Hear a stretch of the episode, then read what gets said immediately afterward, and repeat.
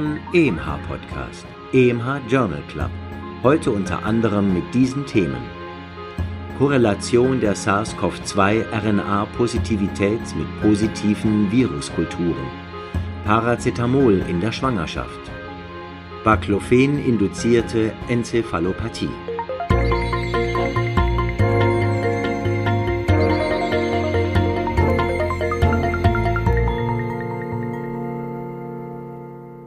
Liebe Hörerinnen, liebe Hörer, herzlich willkommen zum EMH Journal Club, dem kurz und bündig aus dem Swiss Medical Forum zum Zuhören. Es freut mich natürlich außerordentlich, dass Sie trotz den rapide ansteigenden Corona-Zahlen Zeit finden, uns hier zuzuhören. Herzlichen Dank dafür.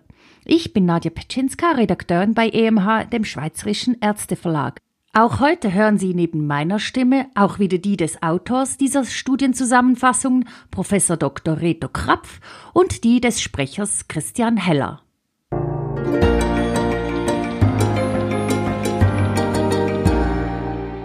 Covid-19 Korrelation der SARS-CoV-2-RNA-Positivität mit positiven Viruskulturen. Im Alltag vergisst man hin und wieder, dass die SARS-CoV-2-Diagnostik RNA und keine Viren misst. Seit Beginn der Pandemie besteht Unklarheit darüber, inwiefern die amplifizierte RNA-Menge mit der Ansteckungswahrscheinlichkeit korreliert. Da die RT-PCR-Methode enorm sensitiv ist, kann sie bei einer genügend hohen Zahl an Amplifikationszyklen, angegeben mit dem sogenannten CT-Wert, selbst ein einzelnes RNA-Molekül nachweisen. Doch ein Nachweis der RNA erst nach vielen, zum Beispiel 30, 35 oder noch mehr Zyklen bedeutet, dass intakte, kultivierbare Viren nicht oder nur in sehr geringer Menge vorhanden sind. Solche Konstellationen kommen ganz früh, zu Beginn der Inkubation oder in der Rekonvaleszenz vor. Die Unterscheidung muss klinisch anamnestisch und oder durch repetitives Testen gemacht werden. Im ersten Fall ist oder wird das Individuum infektiös, im zweiten sehr wahrscheinlich nicht. Eine französisch-vietnamesische Arbeitsgruppe hat prospektiv die Zahl der Amplifikationszyklen mit der Positivität der Viruskultur korreliert. Bei einem CT-Wert von 25 waren die Viruskulturen in 70 Prozent positiv, nach 30 Zyklen in 20 Prozent und nach 35 Zyklen noch in lediglich 3 Prozent. Diese Arbeit ist sehr wichtig für die weitere Verbesserung der individuellen Beurteilung der Infektiosität und als Grundlage für Entscheidung zu Indikation und Dauer einer Quarantäne.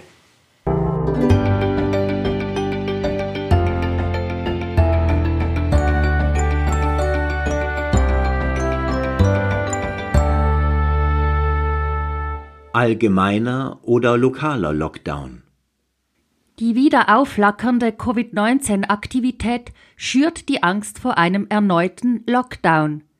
In Europa versuchen die Behörden, diese Maßnahme möglichst nur lokal zu verordnen.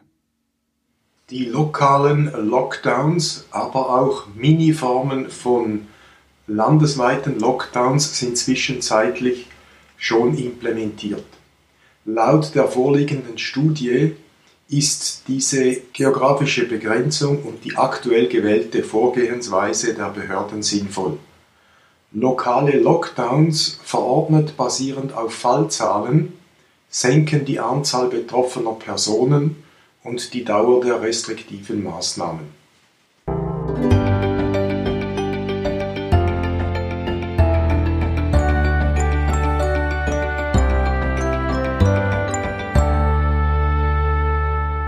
Rekonvaleszentenserum wann und warum geben. Diese Arbeit wiederholt und bestätigt diverse Beobachtungen über die Antikörperantwort bei einem Infekt mit SARS-CoV-2. Je schwerer die Erkrankung, desto höher der IgG-Antikörpertiter und desto länger der SARS-CoV-2-Nachweis. Antikörper sind bei fast allen Patienten zwei Wochen nach Infektionsbeginn nachweisbar. Bei leichten Verläufen ist es unwahrscheinlich, den Akutphasen IgM-Antikörper in messbaren Konzentrationen nachweisen zu können. Weiter gibt es eine Kreuzreaktion zwischen SARS-CoV-1 und SARS-CoV-2-Antikörpern, aber nur die SARS-CoV-2-Antikörper haben einen neutralisierenden Effekt auf SARS-CoV-2. Die passive Immunisierung mit rekonvaleszenten Seren könnte also vor allem in den ersten zehn Tagen mit Serum von Patienten, die eine schwere Covid-19-Erkrankung überlebt haben, und somit hohe IgG-Titer aufweisen, Sinn machen. Die passive Antikörpertherapie ist aber nach wie vor experimentell. Da die schweren Covid-19-Komplikationen wie Pneumonie oder ARDS oft erst in der zweiten und dritten Erkrankungswoche auftreten, sollten prädiktive Parameter, zum Beispiel Lymphopenie, Höhe der LDH und andere mehr, jene Patienten identifizieren können, die solche Komplikationen mit großer Wahrscheinlichkeit entwickeln werden und hoffentlich davon geschützt werden können. Eine Therapie könnte aber auch später neutralisierend wirken, weil schwere Verlaufsformen eine höhere und länger persistierende Viruslast aufweisen. In dieser Situation dürfte das Rekonvaleszentenserum immunmodulierend wirken, also die immunvermittelte Pathologie abschwächen.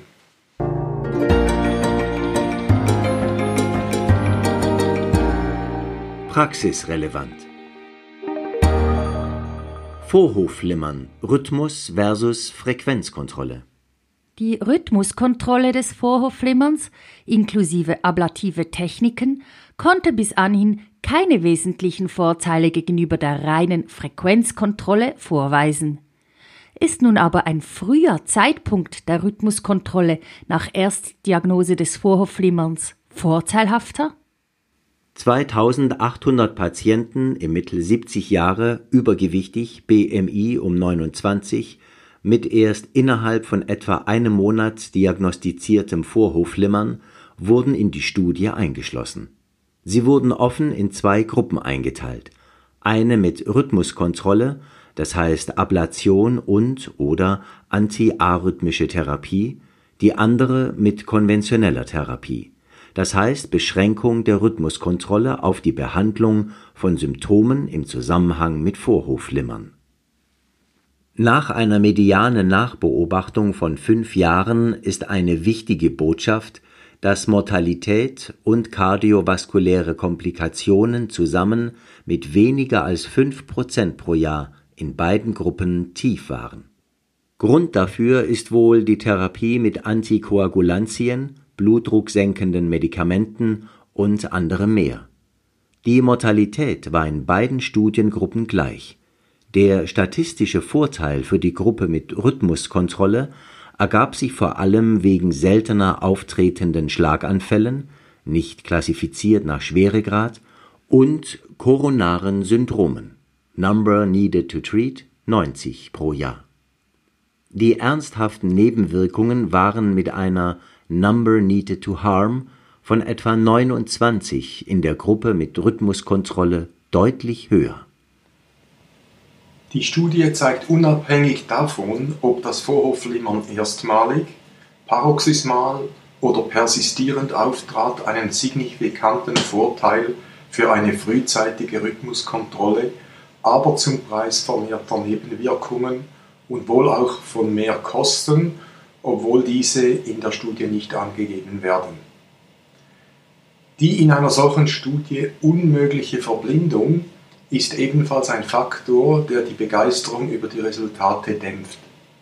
Die Autoren dieser sogenannten Investigator Initiated Study weisen eine eindrückliche Liste an Industrieunterstützung inklusive von Patenten mit Rhythmuskontrollmethoden auf.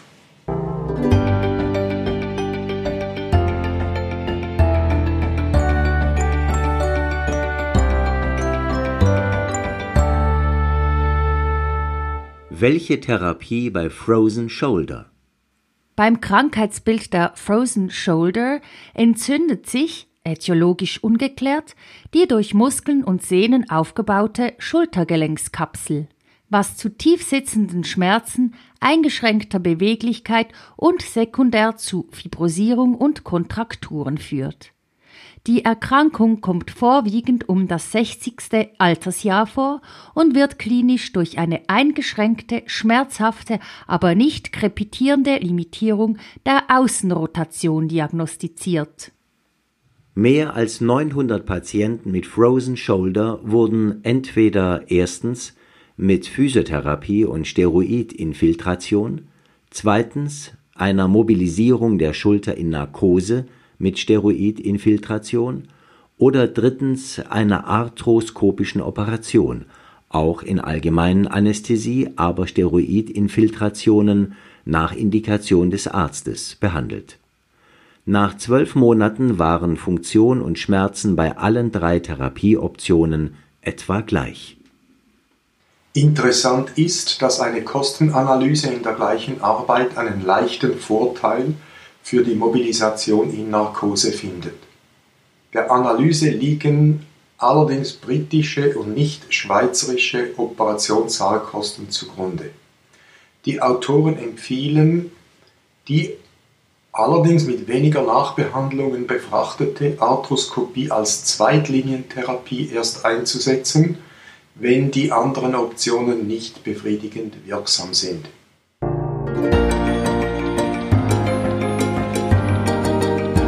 Für Ärztinnen und Ärzte im Spital. Ileitis terminalis bei Morbus Crohn. Ist eine laparoskopische Resektion die erste Wahl? Eine frühere Studie hat gezeigt, dass bei Ileitis terminalis weniger als 40 cm keine Strikturen die laparoskopische iliozykale Resektion bei Patienten bei denen eine konventionelle Immunosuppression nicht befriedigend erfolgreich war, einer Anti-TNF-Behandlung Infliximab überlegen war. Lebensqualität nach zwölf Monaten. Eine weiterführende Nachbeobachtung von mehr als median fünf Jahren bestätigt nun einen anhaltenden Vorteil für die chirurgische Option. Eine lange Nachbeobachtung ist bei einer schubweise auftretenden Krankheit wie dem Morbus Crohn sehr wichtig. Fast die Hälfte der operierten Patienten konnte anhaltend ohne TNF-Blockade in der Remission erhalten werden. Ein operatives Vorgehen scheint also in dieser Subgruppe von Patienten mit Morbus Crohn eine valable Option.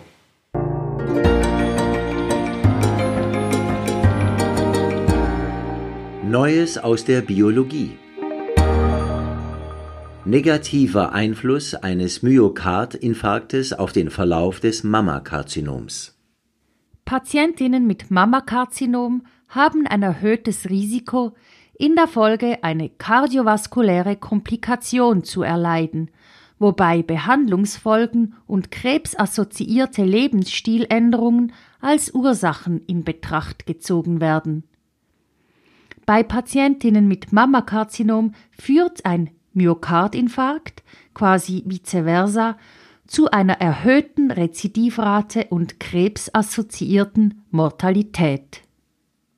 Der verantwortliche Mechanismus könnte darin liegen, dass der Myokardinfarkt als Stressor die körpereigene immunvermittelte Tumorabwehr beeinträchtigt. Nach einem Myokardinfarkt werden im Knochenmark Monozyten epigenetisch neu programmiert. Diese Monozyten haben dann interessanterweise einen immunsupprimierenden, indirekt also tumorfördernden Phänotyp.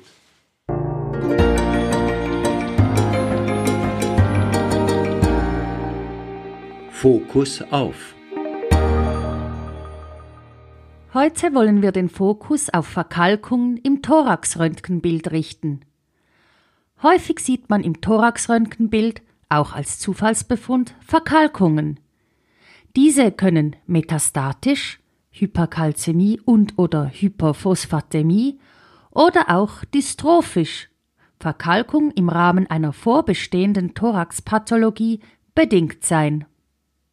Die wichtigsten Ursachen sind metastatisch, gutartig, chronische Niereninsuffizienz unter Hämodialyse, primärer Hyperparathyreoidismus, maligne, neoplastische Hyperkalzämie, multiples Myelom, Lymphome, Mammakarzinom, dystrophisch, granulomatöse Entzündungen, Tuberkulose, Sarkoidose, Histoplasmose, Kokzidioidomykose, virale Infekte, Varizellen, berufsbedingt Silikose, Kohleminenarbeiter, vaskulär, pulmonal-arterielle Hypertonie, chronische Stauung, Mitralstenose, extrapulmonal, Klappen- oder Koronararterienverkalkungen, perikardiale Verkalkungen,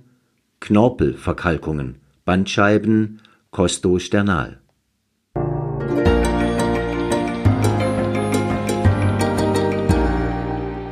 Auch noch aufgefallen. Paracetamol in der Schwangerschaft. Paracetamol, in den USA Acetaminophen genannt, gilt, im Gegensatz zu nichtsteroidalen Antirheumatika, in der Schwangerschaft als sicher und wird entsprechend häufig als Schmerzmittel verordnet. Eine neue Studie gibt Hinweise, ist allerdings noch weit von einem Beweis entfernt, dass Paracetamol eine Mitursache von neurologischen Entwicklungsstörungen wie dem Aufmerksamkeitsdefizit-Hyperaktivitätssyndrom ADHS sein könnte. Studien, die eine solche Assoziation auch mit dem frühkindlichen Autismus zeigen, sind seit vielen Jahren bekannt. Die vorliegende prospektive kanadische Kohortenstudie mit 345 Kindern hat bei knapp 10 Prozent ein Auftreten von ADHS gezeigt, Analyse im Alter von sechs bis sieben Jahren. Falls im Mekonium nach der Geburt Paracetamol nachweisbar gewesen war, Indiz für mütterliche Paracetamoleinnahme, war die Wahrscheinlichkeit eines ADHS 2,5 mal höher, als wenn der Nachweis nicht gelungen war. Wie immer gilt, solche Studien generieren eine Hypothese. Eine andere Möglichkeit ist zum Beispiel, dass die mütterlichen Schmerzen per se eine intrauterine Umwelt schaffen, die zu einem ADHS prädisponieren. Nichtsdestotrotz, eine Analyse, ob die Assoziation auch einer Kausalität entspricht, wäre wichtig.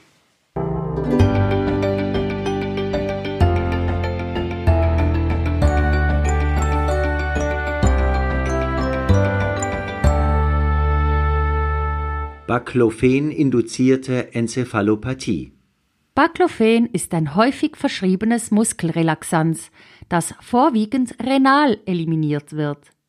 Seine Halbwertszeit steigt mit progredientem Abfall der glomerulären Filtrationsrate kontinuierlich an, von normal 6 bis 7 auf bis zu 15 bis 18 Stunden.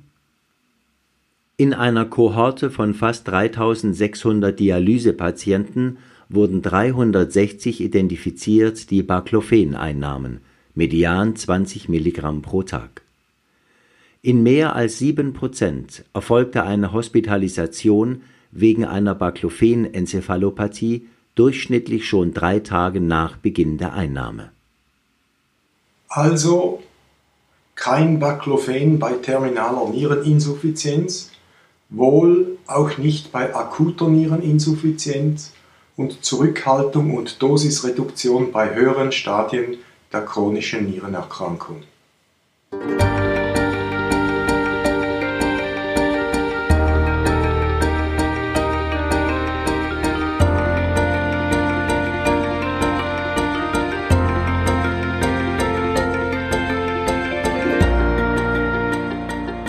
Das wäre er schon wieder gewesen, der aktuelle EMH Journal Club. Vielen Dank fürs Zuhören. Wenn Sie diesen Podcast mögen und regelmäßig hören wollen, dann abonnieren Sie ihn. Abonnieren kann man ihn überall dort, wo es Podcasts gibt. also auf Apple Podcast, Spotify, Google Podcast und neu auch auf Amazon Podcasts oder gehen Sie auf emh.ch-podcast, auch dort werden Sie fündig. Auch würden wir uns sehr darüber freuen, wenn Sie diesen Podcast Ihren Kolleginnen und Kollegen weiterempfehlen. Der nächste Podcast erscheint am 18. November. Bis dahin, machen Sie es gut.